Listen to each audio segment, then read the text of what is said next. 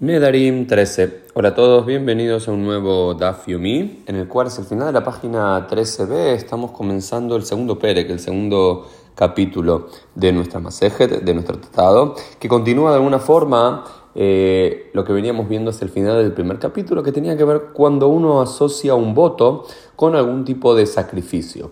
Por ejemplo, si uno dice, esta comida va a ser para mí como el Korban Hatat, o como el sacrificio de agradecimiento, o como el Korban Shlamim, o esta bebida va a ser para mí como tal o cual sacrificio, esa comida le queda a uno prohibido. ¿Por qué? Porque, eh, digamos, ese voto toma efecto. Porque uno podría hacer esa asociación, entonces una vez que uno consagra cierta comida, o que una vez uno consagra cierto animal para hacer un sacrificio, ya uno no tiene posibilidad de ingerirlo, de consumirlo, sino que tiene que ofrecerlo en el templo, por lo cual uno diría, por ejemplo, no sé, yo tengo un jugo de naranja frente a mí, yo digo, este jugo de naranja va a ser para mí como eh, un sacrificio expiatorio, como un korban hatat, como un korban shlamim, como un korban todá, como un korban olá, como cualquier tipo de sacrificio, yo no puedo hacer usufructo de ese jugo, ¿ok? No lo puedo tomar, ese voto, esa shbua, toma efecto.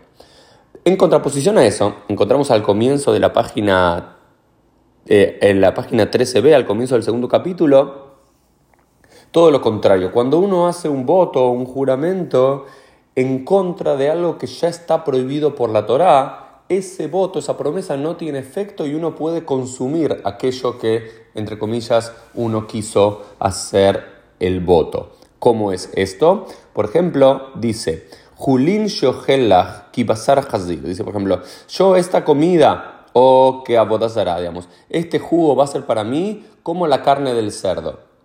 Esa es una promesa, es un voto que no tiene ningún efecto en la tradición judía, porque ya la propia Torá prohíbe consumir el cerdo, por lo cual uno no puede hacer un voto de promesa de, de abstenerse de consumir algo que técnicamente está permitido, conectándolo con algo que está absolutamente prohibido por la Torá. O por ejemplo, uno puede decir, este vino va a ser para mí como abodazará, como idolatría. Por supuesto que está prohibido la idolatría, pero uno no puede hacer un voto diciendo de abstenerse de tomar vino y, conectarlo con la idolatría. Es un voto que no tiene efecto y uno podría tomar, ingerir aquel vino porque no, no hay relación entre una cosa y la otra. Por ejemplo, dice, tu treifot, digamos, eh, no sé, esta carne va a ser para mí como las nevelot y las treifot, los animales eh, que mueren por su cuenta o los animales devastados.